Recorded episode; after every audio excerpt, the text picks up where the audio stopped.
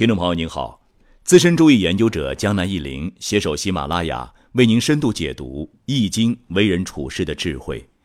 这一期节目，江南忆林想跟大家聊一聊，在生活中我们如何避免诉讼、停止争端。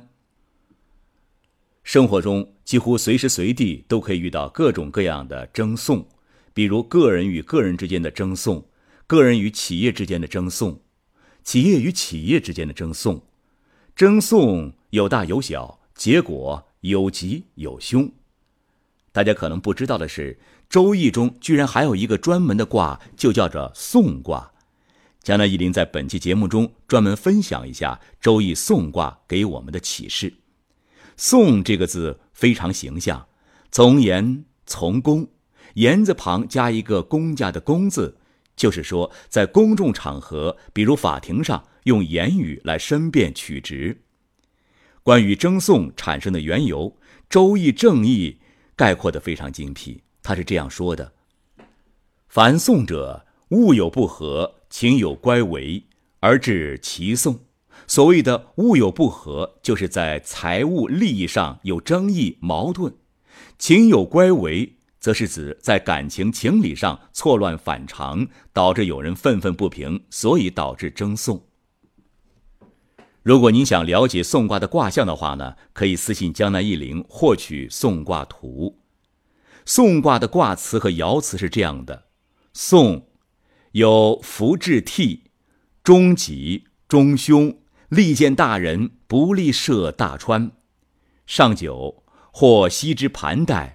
中朝三尺之，九五宋元吉，九四不克宋复继命，欲安贞吉，六三时就得真立终吉，或从王室无成，九三不克宋归而不，起夷人三百户无审，初六不永所事，小有言终吉。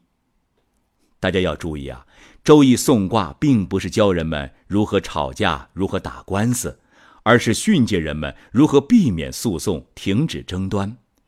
送卦的这六个爻代表了面对争讼的六种情况。江南一林总结如下：初六，不与人争，虽然有些言语不合，而获得终吉。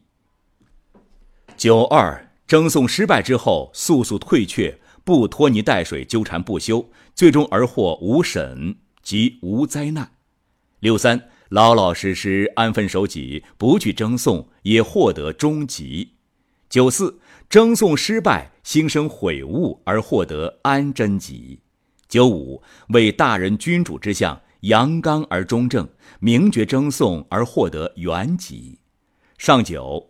穷争强送，纠缠不休，结果自取其辱，赏赐了财物被褫夺。宋的六个爻好比六个人，他们对待争讼的态度、做法不同，结果也不相同。结果最佳的当然是九五了。九五明觉争讼大吉，最惨的是上九纠缠不休，结果却丧失了既得的利益。宋。全卦的主旨始终都告诉我们：讼不宜穷争，应及早平息的道理。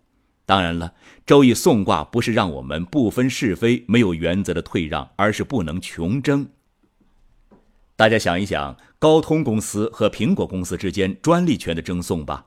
这场争讼旷日持久，耗费大量的公共司法资源不说，两个公司也为之付出了巨大的代价，费时费力。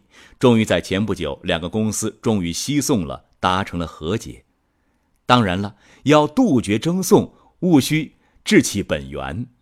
大象上说的很好：“君子做事谋始。”这句话说的非常好。他的意思是说，我们在做一件事情最开始的时候，就应该防讼于未萌，把可能引起争讼的点给消除掉。那么，怎么消除掉呢？那就是凡事要先明确章约，划清权利和义务，分清职责，使讼无从生，争无有起，提前避免争讼才是上策。就如同打仗一般。